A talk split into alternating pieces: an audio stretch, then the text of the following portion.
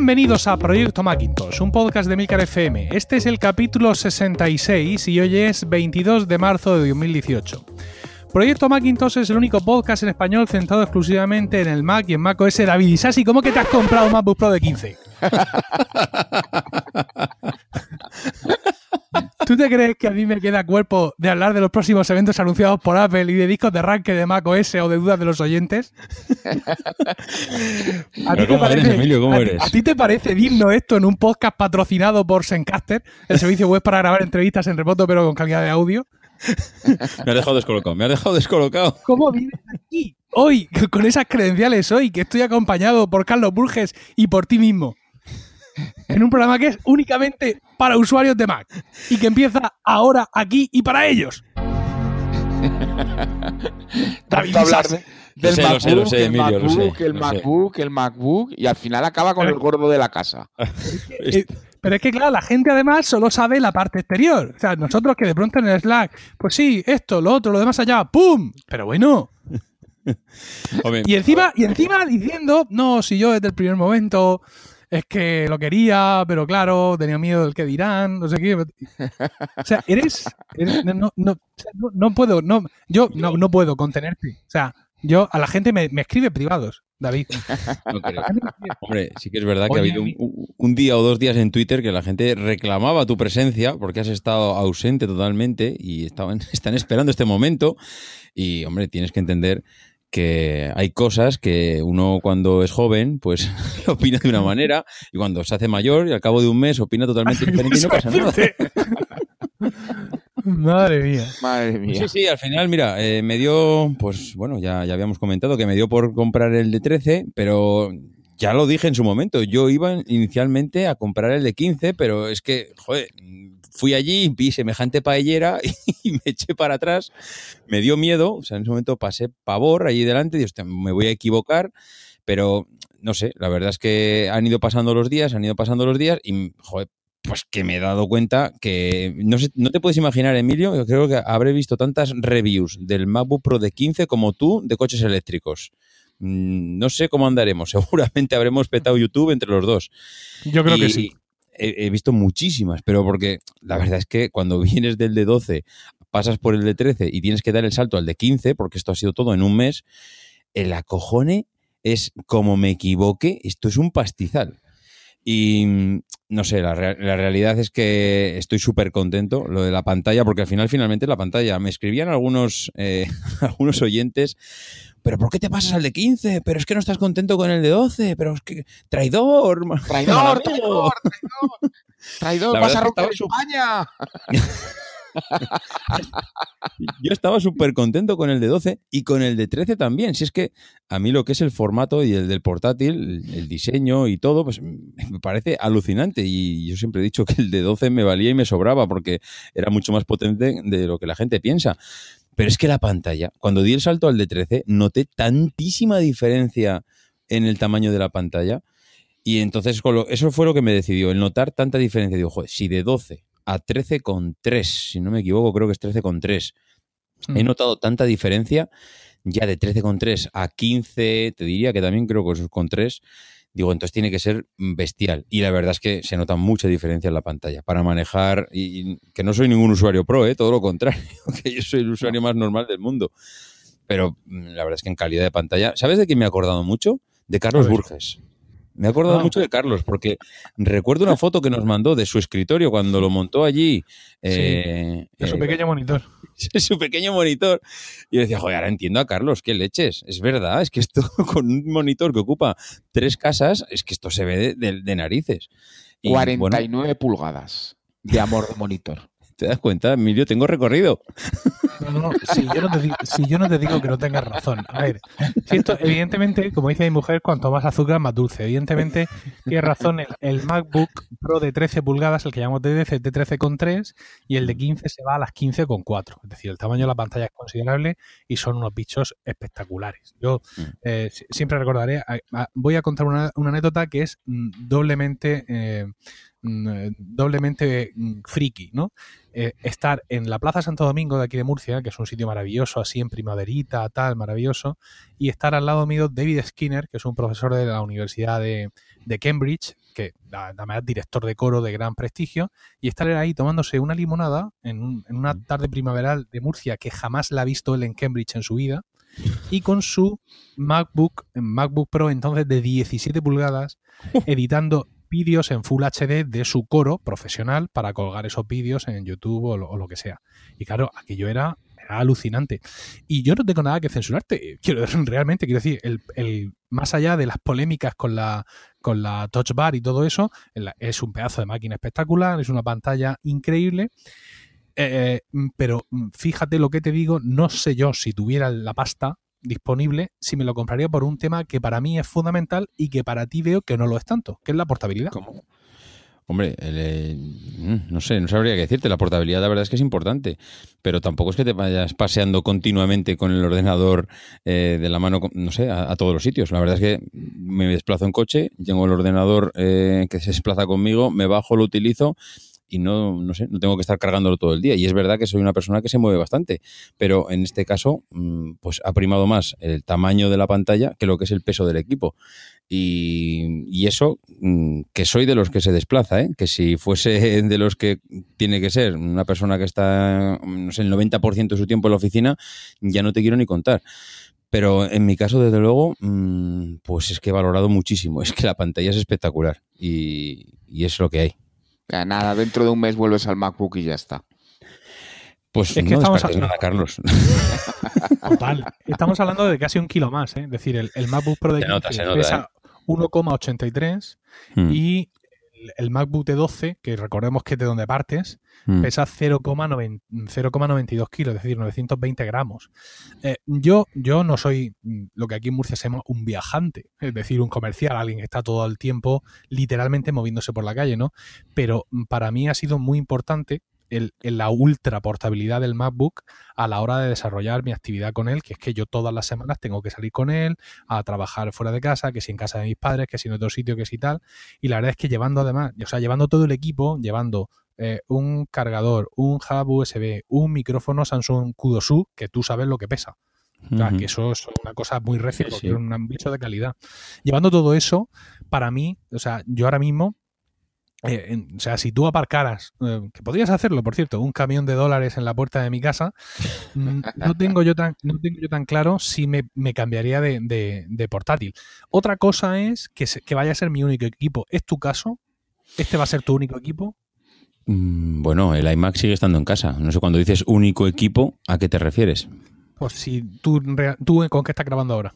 Ah, estoy grabando con él, con el MacBook. Con el MacBook, pero por estrenarlo, por, por placer o porque no, está grabado como... Por todo. Porque el iMac, por todo. todo lo que has dicho. No, es verdad. A ver, yo el iMac no lo he utilizado nunca para grabar. Primero ah. porque lo tengo en un sitio ubicado en casa, digamos que es público, está de paso, con lo cual no tengo silencio para grabar allí. Entonces aquí me recluyo en una habitación donde, vamos, estoy yo solito y entonces, bueno, pues me viene muy bien para meterme aquí con el portátil y grabar. Lo he hecho siempre con el MacBook y lo voy a seguir haciendo con el MacBook Pro y ahora con más razón con la pantalla más grande, pues que puedo disfrutar de tener más espacio para las ventanas. Eh, no sé, estoy seguro que igual lo que tú comentabas, si el que tiene un, un MacBook de 12 tiene que estar mm, desplazándose con él eh, en una bicicleta, en una mochila, eh, no sé, andando por la ciudad, decías tú, pues de, tienda en tienda, eh, siendo un, viajante comercial, como lo quieras llamar. Hombre, ahí sí que lo noto. Yo te reconozco que el primer día que he ido a la calle con este ordenador y le iba con él debajo del brazo, leñé. se nota muchísimo, ¿eh? O sea, no es que digas, que no se nota, no, se, se nota y mucho que lo llevas. Y de hecho, estás deseando llegar a un sitio para, para parar y si tienes que trabajar con él, ya dejarlo. Entonces, hombre, mm, si es el caso del que lo vas a llevar continuamente encima, pues sí que te lo tienes que pensar. Yo que me tengo que desplazar pues, por Barcelona y lo mismo estoy en Barcelona, que estoy en Igualada, que estoy en Mataró, no me puedo desplazar, evidentemente, andando ni en bici, tengo que desplazarme con el coche, con lo cual los desplazamientos son mucho más llevaderos porque no lo estoy llevando encima. Entonces, me bajo, estoy con un cliente, eh, estoy en una cafetería, trabajo ahí un rato, bueno, no sé, es, es diferente, es diferente. Otra, otra cuestión que, bueno, no la habrás tenido tiempo de desarrollar seguramente porque lo tienen muy poco tiempo, pero eh, a mí sobre todo después del, paso por el MacBook hay una cuestión que me, entre comillas, me preocupa, que es una cuestión, digamos, puramente personal, porque ahí está todo el mundo usando los ordenadores. Me preocupa de los modelos de 13 y de 15, y es que veo una distancia increíble entre el borde del equipo y el comienzo del teclado. Es decir, y mm. ese trackpad gigante cómo pongo las manos para llegar al teclado. Al final me da la sensación de que voy a tener que tener las manos, o sea, que, mis manos no van a poder reposar sobre el ordenador, que las voy a tener que tener, digamos, en, mm, sujetándolas, ¿no? Las manos, mantenerlas yo en alto, con lo cual pues se me van a recargar los músculos hasta, hasta las orejas. Pues, eh, a ver, em, mira, lo del trackpad yo también lo pensé. Digo, esto al final acabaré pulsando involuntariamente con las manos y al final va a ser un rollo. Y hay que reconocer que no, porque cuando apoyas las manos sobre, sobre lo que es el portátil, apoyas en los laterales del trackpad y, no apoyas la mano entera. Si te fijas, tú apoyas prácticamente el lateral de la mano y la parte central se queda elevada, con lo cual eh, salvas completamente el trackpad y no hay ningún problema. Y con respecto a los laterales, que es donde van colocados los altavoces, para mí es lo más feo del equipo. Esa, esa demasiada distancia que hay desde donde acaba el teclado hasta el borde, mm, para mí es lo que lo hace un poquito feo. Hmm. Mm, lo que pasa que, no sé, mm, es lo que hay. Te lo acabas de comprar y ya estás llorando. No, no, no, yo coincido con él. ¿eh? sí, sí, a mí siempre me ha parecido que ese era, digamos, un punto débil Mm, de los modelos de 15 pulgadas y superiores, porque el, de 13 es que queda súper perfecto. yo además, yo lo he tenido, el de, el de, 13, el de 12 evidentemente va a ras, pero es que el, de 13 queda como todo muy, muy... Y el de 15 es en plan, joder, es que ahora sobra esto aquí. Mm. ¿Sabes? Sí, lo ideal hubiese sido, pues, meter un teclado más grande, pero entiendo que, claro, eh, lo ideal para Apple es meter el mismo teclado en todos y así no tengo que estar cambiando en tamaños, porque, mm, mira, no lo he mirado, ni he tenido la curiosidad, ni siquiera había pensado en ello, no sé si el teclado del MacBook es de las teclas del mismo tamaño que la del resto de sus hermanos mayores. Eh, el 13 y el 15 sí, ahora el MacBook pues me entran dudas porque no lo sé, diría que también. Bueno, pues ahora, cuestión de, vernos un día. Pues no estaría mal, no estaría mal. De, Entre que va de Mataró, a Igualada, yo me cruzo por medio. Por ejemplo. Y me llevo el ordenador y lo comparamos. Que yo, yo, te digo una cosa, este, hoy este ordenador es de 15, pero aquí hay marcos, sigue habiendo marcos en la pantalla, que es que es algo que parece mentira, que siempre que sacan un modelo superior lo reducen, pues por mucho que lo siguen reduciendo, aquí queda todavía un centímetro a cada lado de la pantalla. Mm, que si esto lo apurasen, pues a este es de 15, pues podría ser, no sé si de 17 es decir mucho, pero que seguro que más de 16, del lado de diagonal de, esquina a esquina, seguro que superaría los 16. Lo que pasa que no, que no entiendo es, bueno, ¿por qué la competencia? ¿Por qué demonios? Y si igual Carlos tiene alguna explicación, consigue tener unas pantallas que van de borde a borde, que no dejan ni un milímetro, y Apple tiene estos bordes eh, hoy en día en la pantalla. No lo sé. No lo sabe. Pues es que no tiene explicación, joder. Es que, es así. No lo entiendo. Es que tú ves cualquier, cualquier portátil de la competencia y la pantalla va hasta el mismo borde. Apple no hay manera. Mm, no lo hace, no sé si es porque no le da la gana, porque no gana mucho, pero desde luego, joder, si estás vendiendo un portátil donde la pantalla tiene tanta importancia, o sea, ¿por qué demonios no utilizas toda la, no sé, la parte de arriba? Pues eh, es verdad que está la, la, lo diré, la cámara frontal, bueno, no sé, pues igual acaban haciéndole un notch también aquí al, portátil y en el día de mañana acaba siendo todo pantalla, estilo el iPhone 10. Eh, no sé, parece que es demasiado marco y lo sigue habiendo tantos años después. Lo mismo en el nuevo MacBook Air, David. Lo mismo, lo mismo. Mm, no descartes nada.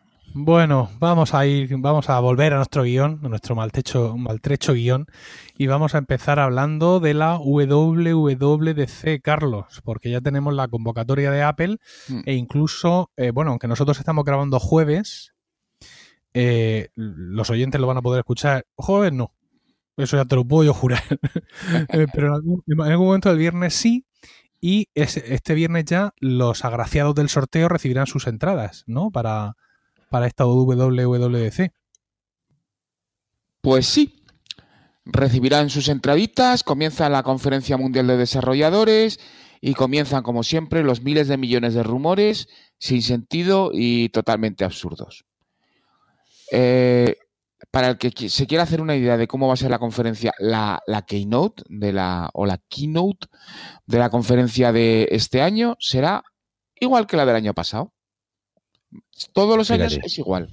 Todos los años es lo mismo. Con la mínima diferencia que es posible, pero no probable, pero es posible, que nos enseñen un prototipo del Mac Pro. Que sería lo único que podrían enseñar o que deberían enseñar. Sinceramente, todo lo demás pues será el ratito dedicado a iOS, el ratito dedicado a macOS, ratito dedicado a WatchOS, un poquito de del Apple eh, TV. Te, voy a interrumpir, Carlos, no me puedo aguantar. ¿Cómo que un prototipo del Mac Pro? Hombre, es que si nos enseñas un prototipo y nos dicen que sale el año siguiente, es que se les tendría que ir la cara de vergüenza, no me no, jodas. Porque ya lo han hecho. Oh. vamos a ver. Con G5 si un año esperando. Con el G5 lo hicieron y, estuvimos muchísimo tiempo esperando detrás del G4 y enseñaron el G5 y dijeron, bueno, señores, el prototipo, estas son las características que va a tener. Flipen ustedes. el año pasado cuando nos dijeron que iban a darle un nuevo de rediseño, que no sé qué, ¿qué pasa? ¿Que empezaban ese día? ¿Que lo habían pensado el día anterior? No, pero, diseñar un equipo de esas características lleva cierto tiempo. Y yo... Creo que ¿eh? Si nos enseñan, yo creo que nos enseñarán el prototipo. Madre mía pues yo esperaba ya, lo enseño y eh, dentro de 15 días está a la venta o, vayan reservando ustedes, vayan pasando por mm, caja. Me parece a mí que no va a ser la cuestión, no va a ser el tema. Vale, vale. Pues, pues muy bien. El con el G5 lo hicieron, ¿eh? Enseñaron el prototipo y luego, fíjate, si fue un ordenador que tuvo una larga vida. Eh, vosotros tenéis mejor memoria que yo. Eh, ¿Cuándo salieron a decir que lo siento, me he equivocado, no volverá a pasar? Eh, hace un año, menos, por ahí más o menos, ¿no? Mm, no, tengo la fecha exacta, en cuando hicieron aquella entrevista reconociendo los errores de diseño, que no había funcionado el equipo. Hombre, no sé, es verdad que no cuesta hacerlo de la noche a la mañana, que tiene sus intríngulis, pero tampoco partes de cero, es decir, estás, cambiando, estás hablando de, bueno, cambiar evidentemente el diseño, cambiar desde luego la filosofía de ese all-in-one que tenían allá con todos los discos duros conectados fuera, entiendo que ahora será otra filosofía de poder ir ampliando, pero bueno, que esta gente lleva mucho, mucho bagaje detrás, que no, que no empezaron ayer.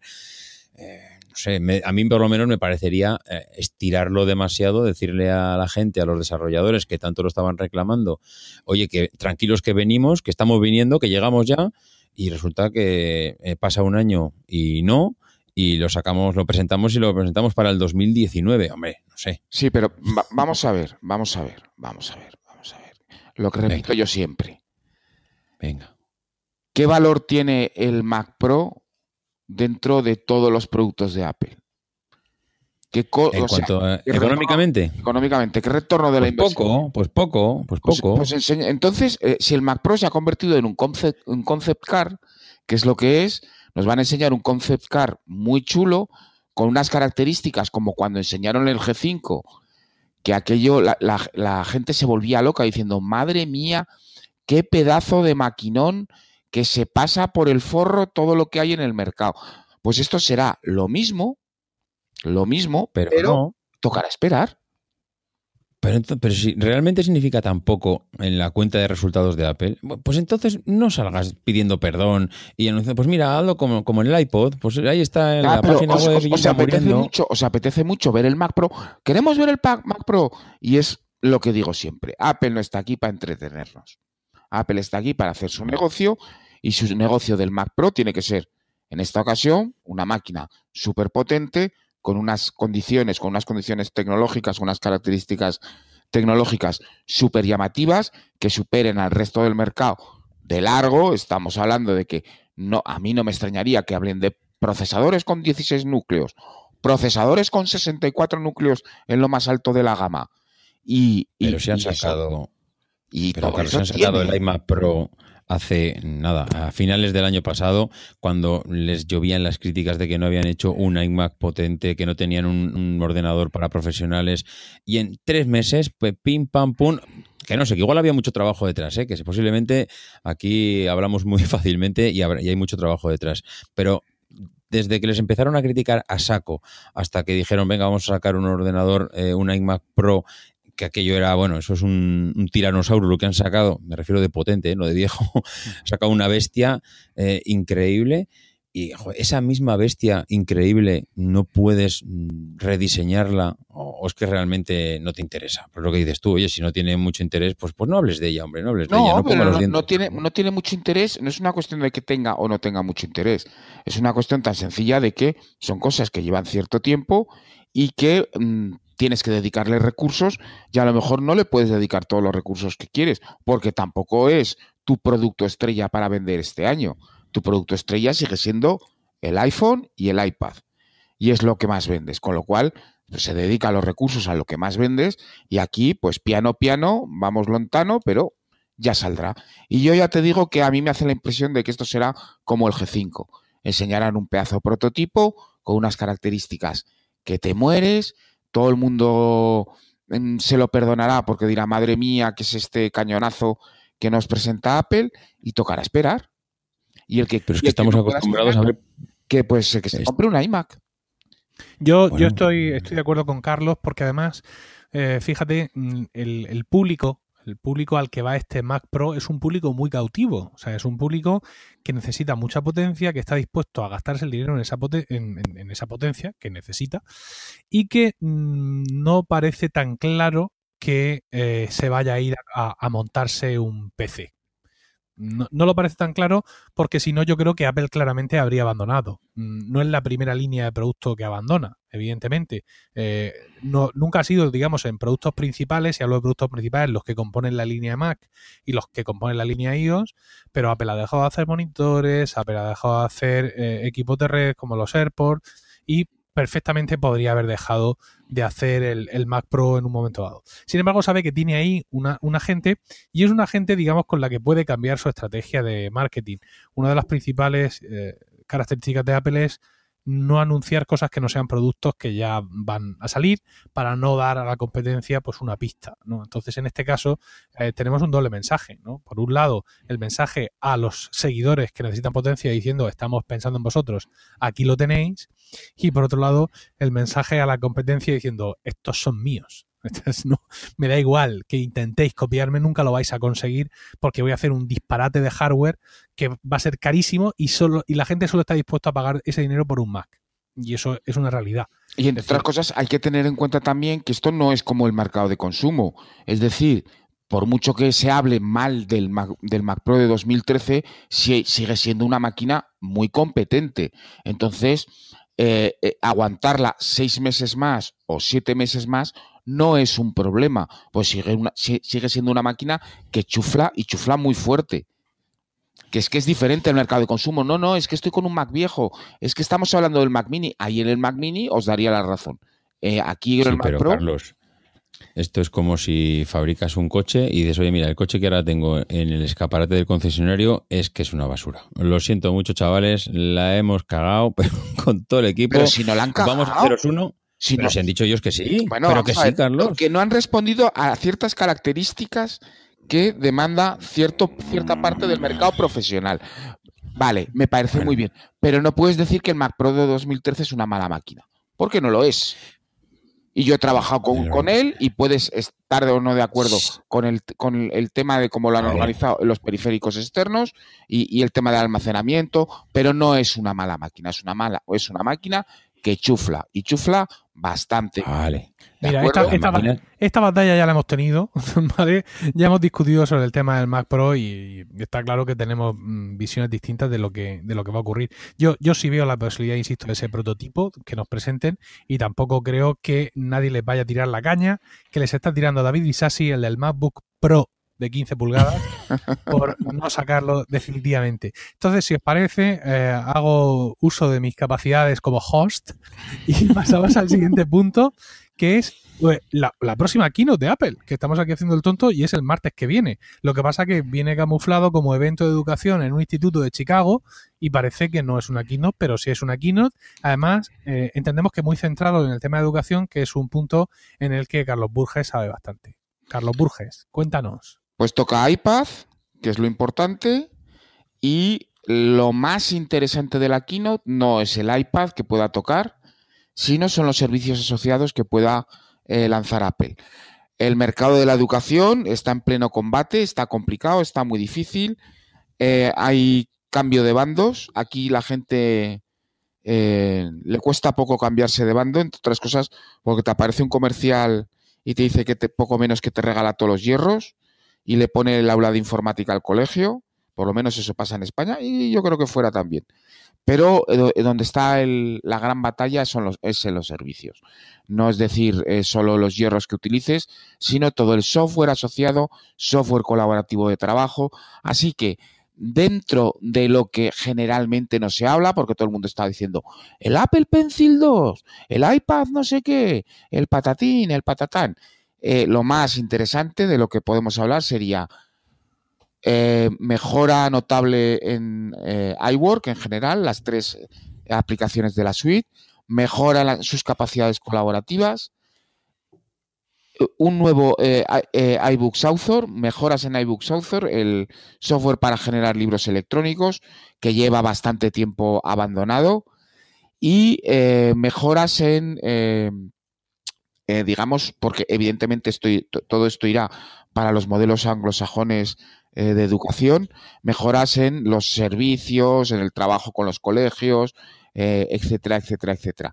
Y no me extrañaría nada que incluso se presentaran empresas como cuando se presenta la conferencia de desarrolladores, que presentan a una empresa que ha desarrollado algo con las últimas tecnologías, que esté presentando pues cosas para educación especialmente de nuevo eh, en la gran batalla que es en el mercado de educación, que es el trabajo colaborativo. Es allí donde, donde se gana y se pierde la guerra de los hierros en los colegios. Para, para quien no lo sepa, mm, Chicago eh, está en el estado de Illinois, ¿vale? Es una cosa así mm, Mira, está haciendo esquina con Indiana, que es donde, eh, de donde es la, novia de Javier Soler, de donde se fue a pasar aquellas navidades que nos contó en su podcast un poco, un poquito más, eh, más hacia el oeste de Toledo, Ohio, ya estáis todos situados. Básicamente, toda esta tontería para decir que son seis horas, ¿eh?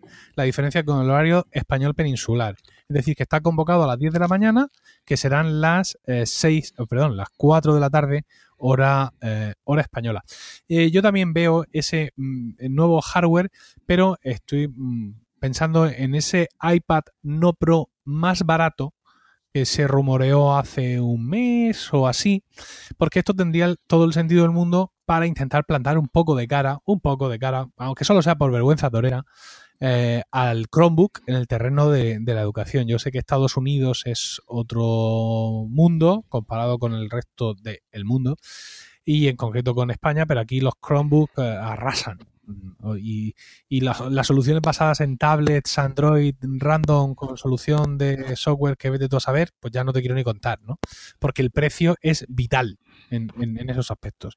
Entonces, si ellos pudieran tirar un poco más abajo el precio de, de un iPad, mm. pues resultaría muy interesante para reforzar su posición en educación, que, insisto, no es en el resto del mundo como la que es en Estados Unidos, donde además allí también el Columbus pega y, pega y pega bastante duro. También llamativo para mí que generalmente nosotros en este primer trimestre ya tendríamos algo de hardware de Apple.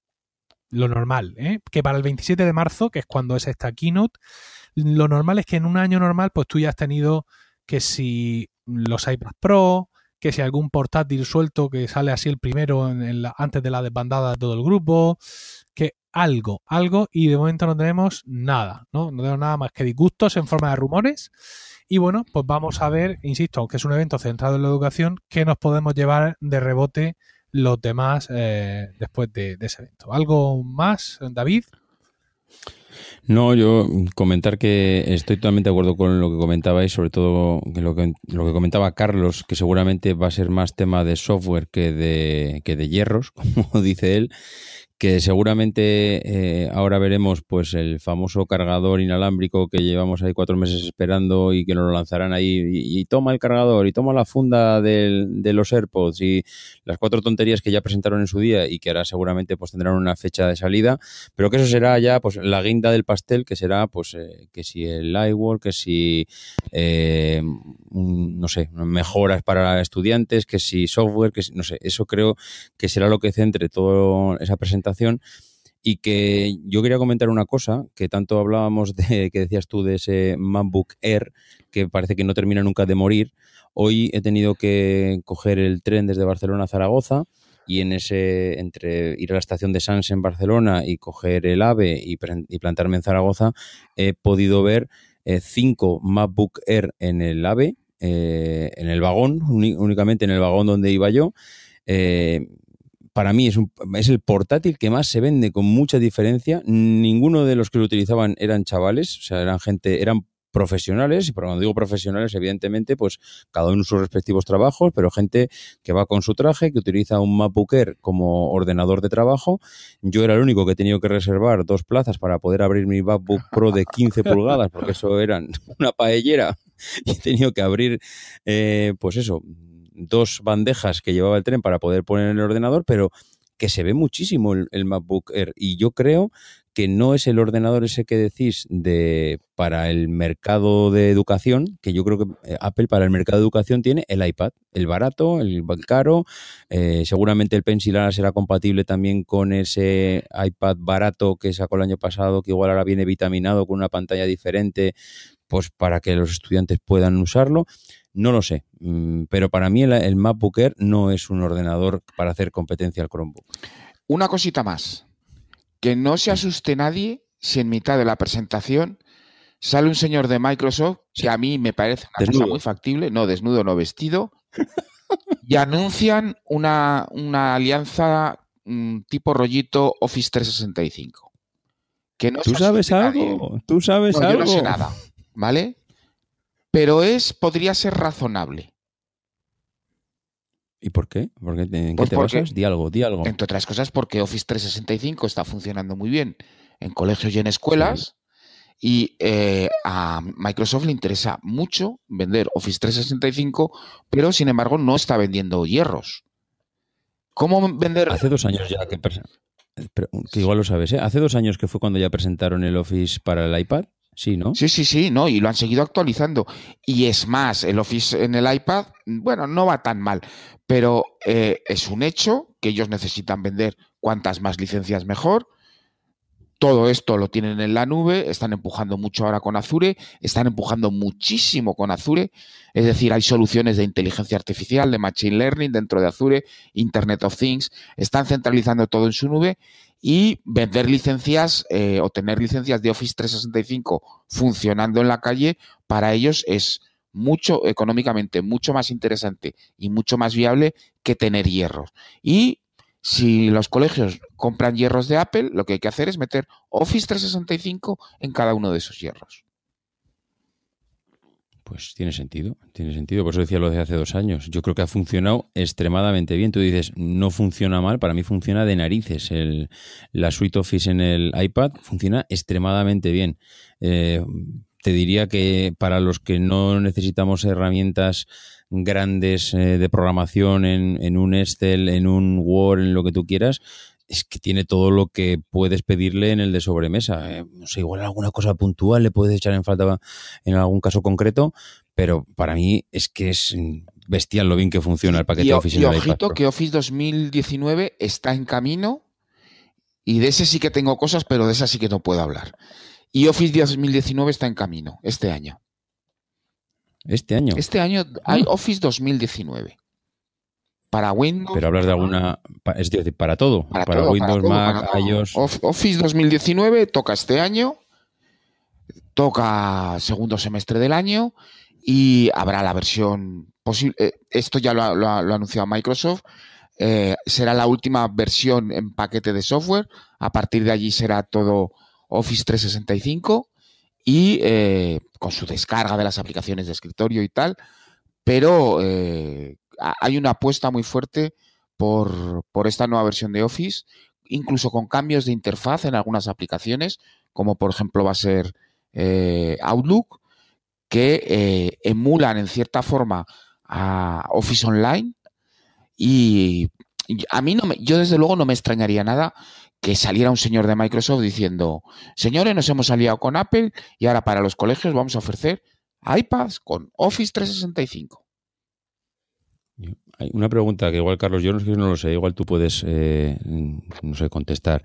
¿Podríamos llegar a ver en algún momento ese, ese paquete Office con esteroides, con ese Visual C por detrás para programadores, para gente que utiliza mm, el paquete Office a lo bestia y que le, da, le saca todo el partido posible? No. ¿Eso se podría ver en un iOS, no? No.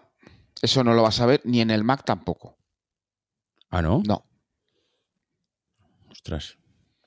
No, no, no, es que yo lo eche de menos, ¿eh? Eh, me parece que es lo que le falta para que igual a determinada gente mm, deje de pensar que es un paquete Office capado para, Mac.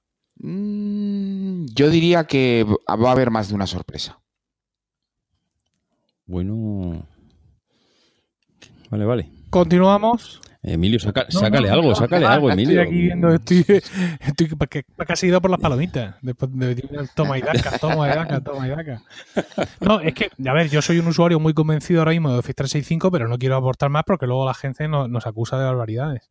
Entonces ya bastante habéis hecho. ¿Nos acusan de barbaridades? Sí, vendidos a Microsoft, no sé cuánto, marionetas de Bill Gates. No, vamos a ver, Bill Gates ya no está en la empresa. Sicarios de. ¿Cómo es? Nadie... Mm, eh, Satya Nadella. Pues hombre, en Adela no tiene nada que ver ni con Gates ni con ni con Balmer. sí, efectivamente. Su, Microsoft es bastante distinta, por lo menos se ha adaptado muy bien a, las circunstancias. Y de adaptarnos a las circunstancias, quiero hablar en el siguiente punto del guión a unas circunstancias eh, calamitosas. Porque quiero hablar de para qué podemos necesitar en este mundo nosotros crear un disco de arranque con Mac macOS. Es decir, tener un disco externo, un pendrive, es lo que se suele usar para estas circunstancias, que nos permite en un momento dado arrancar nuestro Mac eh, desde ahí, tomando ese disco externo como, eh, como la unidad, digamos, de arranque, por valga la redundancia, donde está el sistema operativo instalado. Yo siempre procuro tener un pendrive con algún con un sistema instalado básicamente ¿Por qué? Pues por cuestiones de emergencias en un momento dado. También eh, cuando salen las betas, por ejemplo, aunque yo betas de Mac OS ya hace un par de años que no me pongo, pero hay veces que te apetece mucho, mucho, pero claro, tu sistema de todos los días, tu sistema de todos los días no lo vas a comprometer. Puedes a eh, instalar cosas que puede hacer, por ejemplo, que no te funcione Hindenburg, porque, porque te 32 bits, ¿vale? Entonces, pues bueno, eh, hay varios motivos para... Mm, para tener ahí ah, un sistema completo para arrancar Mm, instalado en un pendrive y con el cual puedas pueda funcionar. Eh, por ejemplo, una de las cosas es cuando ves que tienes un problema, que tienes un problema, que no sabes lo que pasa, que no sabes lo que pasa, puede ser software, puede ser hardware. Bueno, pues si tú arrancas desde un sistema, desde un disco de arranque que tú tengas preparado y resulta que al arrancar tienes ese mismo problema, desde un sistema que está limpio, pues ya sabes que tu problema es de hardware, por ejemplo, para hacer así un poco de diagnóstico del Mac para cuñados. ¿Cómo hacemos un disco de estos? Bueno, lo primero es, eh, tenemos que tener el instalador, ¿vale? Esto, esto es fundamental y, muchas veces es un punto que se nos escapa. El instalador del sistema operativo, ¿dónde lo conseguimos? Pues hoy en día lo conseguimos en la Mac App Store. Tú ahora mismo puedes entrar a la, a Mac App Store y eh, puedes descargarte el instalador actual, ¿verdad? El de High Sierra. Y los anteriores, pensando que los pudieras necesitar para algo, por algún motivo concreto, pues a no ser que ya te los descargaras en su momento con este Apple ID, no te los puedes descargar. Es decir, si tú buscas eh, Mavericks, por ejemplo, en, en, el buscador de la App Store, no vas a encontrar el instalador de Mavericks. Pero si te vas a la pestaña de comprado, ahí sí puedes encontrar todos los instaladores de todas las versiones de OS 10, de Mac OS, que tú te has ido descargando desde que estas versiones están disponibles en la Mac App Store. Yo, por ejemplo, ahora mismo veo aquí en, mi Mac App Store, veo Lion, y pues eh, veré Mountain Lion por aquí en cualquier momento, efectivamente aquí aparece, eh, Mavericks y pues toda la demás peña que viene después, Yo Yosemite y todas estas cosas. Entonces, eh, ¿qué es lo que haces? Una vez que te has bajado ese instalador, tienes dos opciones. La opción Carlos Burges. La opción Carlos Burges consiste en una salchicha interminable de comandos de terminal que te, viene bien. vosotros sabéis en esos momentos en los que estamos un poco pasados de peso, ¿no? Ay, estoy un poco tal. Bueno, pues tú te coges la receta de terminal de Carlos Burges y mientras todo el proceso pasa, tú te pones a sudar de manera increíble, con lo cual, pues yo he calculado que unos 2-3 kilos los pierdes hasta que aquello acaba, hasta que aquello acaba bien. Y luego puedes usar la opción cobarde, que es la que yo usaría, usando alguna aplicación. Hay un montón de aplicaciones que te permiten eh, crear un disco de arranque. Por ejemplo, ahora mismo estoy, eh, tengo delante Disk Creator, ¿vale? De, la empresa MacDaddy. Os pongo ahí las notas en el, enlace, las notas del programa. Es una aplicación gratuita donde tú le dices, qué disco externo tienes eh, conectado donde quieres, digamos, hacer ahí la instalación del disco de arranque y dónde demonios está el instalador. El instalador este que te has bajado de la, Mac Store. Le das a crear y te lo crea. ¿Qué es lo que hace este programa? Exactamente lo mismo que todos los comandos de terminal que propone Carlos Burges, pero mm, con un botón. No obstante, lo del terminal yo lo he hecho, vamos, ya bromas aparte, es una cosa chula no meterse en el terminal de vez en cuando porque ves cómo funcionan las cosas, ves lo que hace, ves el por qué, ves el por cuá, pero bueno, en un momento dado, cuando tenemos prisa, pues podemos crearlo también con la aplicación, con la aplicación esta. Ah, me queda una duda, Carlos Burges, no sé si tú me la querrás, o me la querrás seguro que sí, pero no sé si me la sabrás mm, solucionar. Por ejemplo, vamos a poner el caso de un compañero o de un amigo que no ha instalado Sierra, ¿vale? En su momento se quedó en el sistema operativo anterior, pero ahora querría instalar Sierra. Pero no puede instalar High Sierra. Vamos a suponer que ese fuera el caso, que no lo es. Todos los equipos compatibles con Sierra lo son con High Sierra, ¿vale? Entonces, este amigo no puede descargar el, Sierra de la Mac App Store porque nunca se lo descargó si yo creo un disco de arranque con mi Sierra descargado con mi Apple ID, ¿lo puedo instalar en su Mac? A ver, técnicamente sí. Hmm. Pero vamos a, vamos a puntualizar, vamos a ponernos el, vamos a ponernos el rollito técnico, saca las palomitas, que los oyentes se asienten el culete un rato. Hay una cosa que en Sierra y especialmente en High Sierra eh, Apple ha implementado es eh, la actualización de los firmware. Eh, una de las cosas que lleva haciendo Apple eh, desde hace ya cierto tiempo, y eh, creo que lo he comentado en alguna ocasión, es la, tratar de uniformizar el problema de los firmware de los diferentes Macs instalados. ¿Qué es lo que pasa? Pues, por ejemplo, ya en en Sierra esto ocurría cuando te descargabas una actualización, y de hecho, si os fijáis, cuando se instala una actualización de High Sierra, hay una primera instalación rápida en la que se instala un nuevo firmware, y después se hace la instalación propia de, la actualización del sistema, digamos, la parte del software. Por ejemplo, una de las cosas que nos puede ocurrir es la siguiente. Si yo, por ejemplo, tengo el, eh, el capitán, por ejemplo, y mm, consigo ese disco instalador de High eh, Sierra, ese, un disco de o incluso instalado de High Sierra, que no es lo mismo un instalador que un disco instalado, ¿vale? Que es muy diferente. ¿Qué es lo que pasa? Que cuando intento ejecutar High Sierra, o incluso puede también pasar con Sierra, yo diría que también, eh, se va a comprobar el firmware y como el firmware no es eh, el que debe de ser, porque se ha hecho una actualización en todos los equipos, pues aquello peta, aquello falla.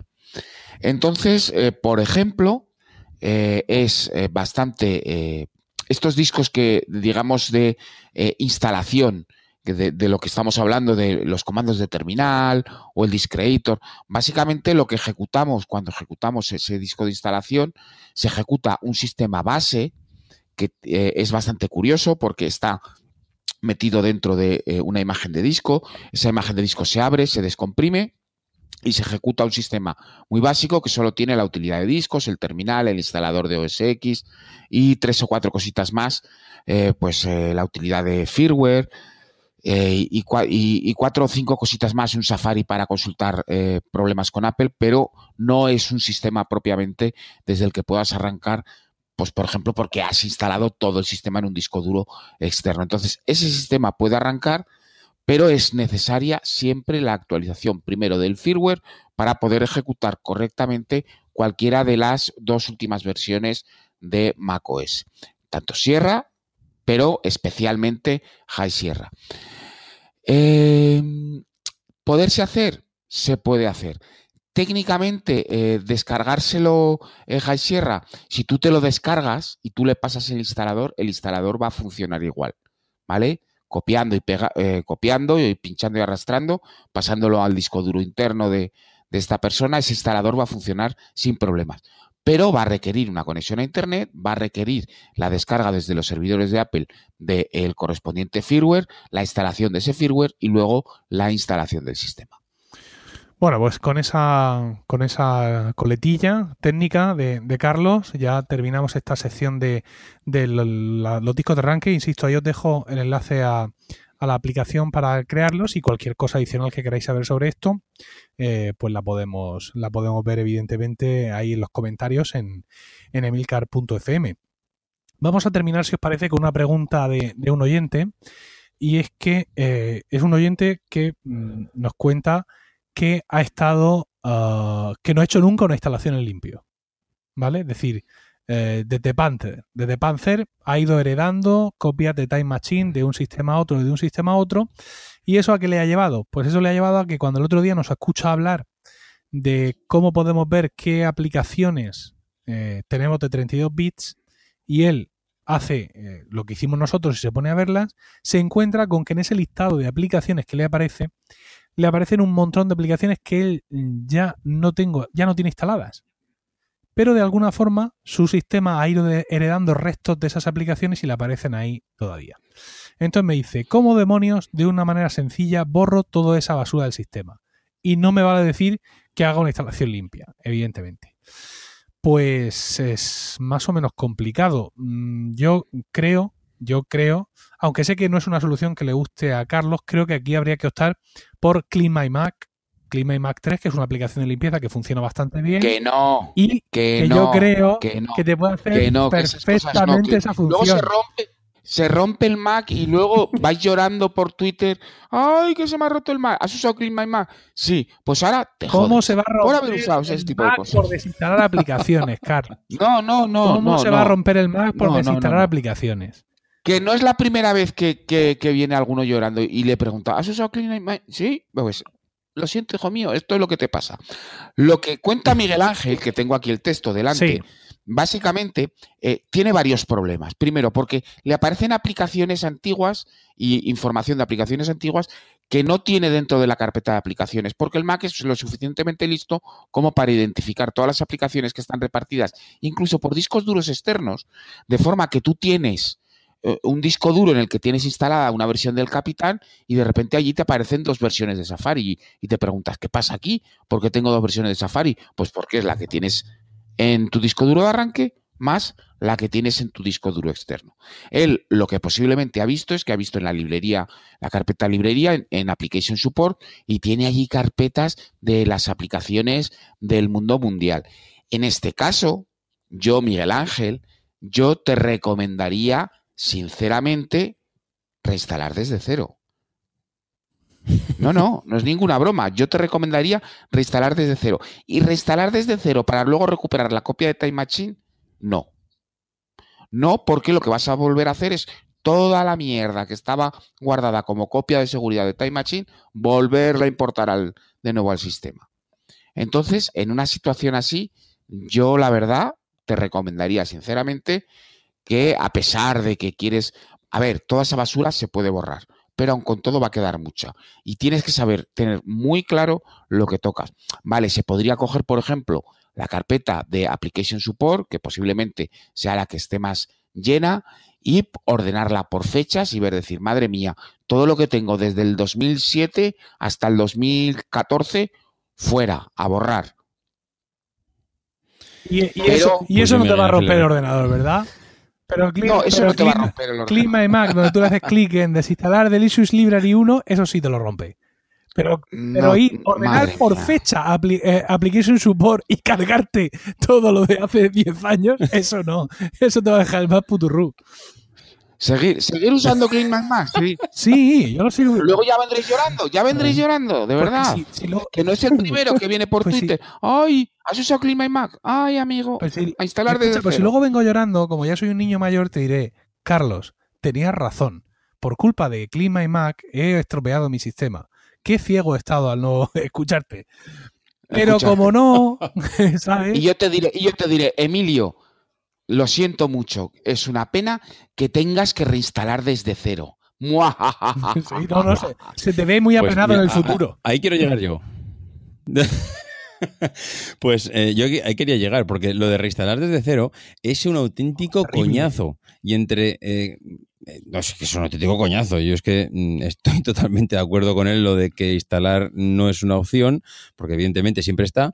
Yo lo que digo es tanto molesta eh, unos cuantos cas de basura histórica que has ido almacenando por ahí, que es que están en una carpeta que ni entras habitualmente ni nada. Es que entre dejarlos ahí sabiendo que están o volver a instalar todo desde cero. Empieza a ser, empieza a ser mucha mierda, eh, David empieza a ser. estamos hablando de, hoy día discos de muchos gigas, ¿eh? Sí, sí, no, no, no, pero que, me da igual, que empieza a ser mucha mierda.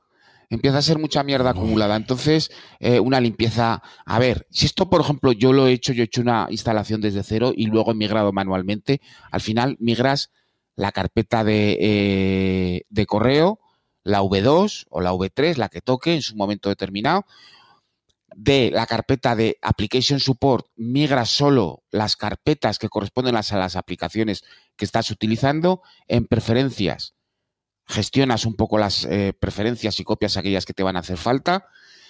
Y mm, eh, los... Eh, hay otra carpeta específica que es donde están, se guardan las aplicaciones con sandbox y luego dejas que iCloud haga su magia y restaure llaveros y tal. Y es cierto que vas a pasar un par de días haciendo pequeños ajustes aquí y allá, pero no es tan dramático, no es tan complicado y desde luego te quitas mucha, mucha, mucha mierda de encima.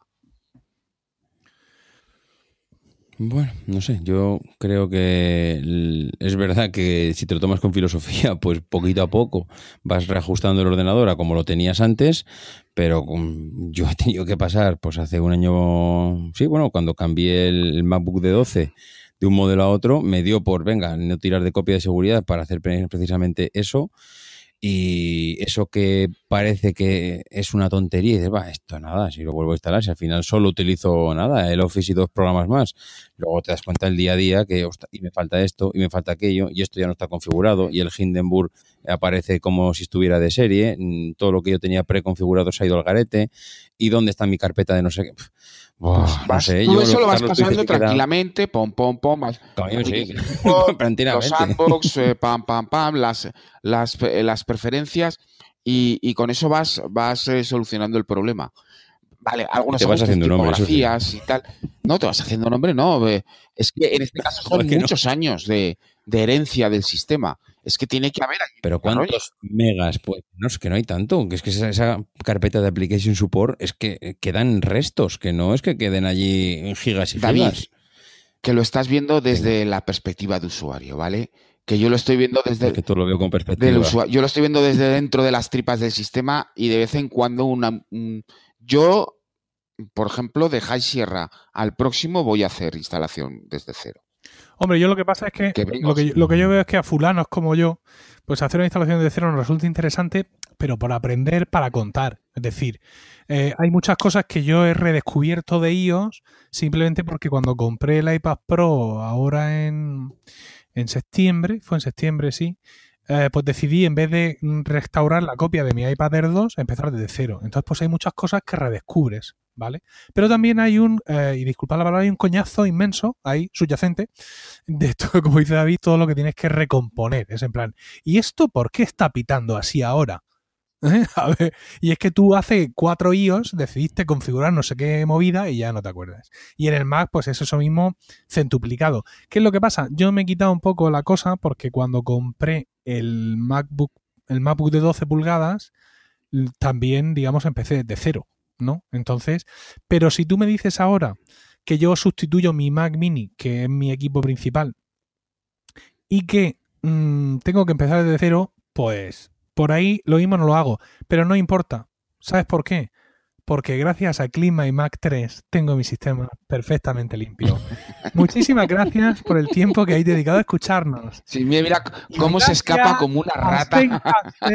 Por su Usando el cupón Proyecto Macintosh junto y con mayúsculas podéis obtener un descuento del 20% en los tres primeros meses del servicio o un 20% en la cuota anual si elegís este tipo de pago. Carlos, buenas noches. Buenas noches. David Sassi, buenas noches. Sepan todos ustedes que este programa se va a tomar una semana de vacaciones, porque nos tocaría grabar en la semana del 2 de abril, pero no lo vamos a hacer porque son las fiestas de primavera aquí en Murcia y entonces no grabamos. Y es todo exclusivamente culpa mía. Si hay programas será porque estos dos se han animado y lo han grabado ellos, pero desde luego yo no voy a grabar. Muchísimas gracias, gracias, e insisto, por el tiempo que nos habéis dedicado. Un saludo y hasta la próxima. Aquí termina Proyecto Macintosh. Gracias por el tiempo que habéis dedicado a escucharnos. Tenéis nuestro dato de contacto en emilcar.fm barra proyecto Macintosh, donde también esperamos vuestros comentarios. El próximo programa será dentro de 15 días y hasta entonces no dejéis de visitar fac maccom para manteneros al tanto de tutoriales, novedades e información sobre el Mac y Mac OS. morning you might yourself you Beneath it were the words, Stay hungry, stay foolish. It was their farewell message as they signed off Stay hungry, stay foolish. And I have always wished that for myself. And now, as you graduate to begin anew, I wish that for you. Stay hungry, stay foolish. Thank you all very much.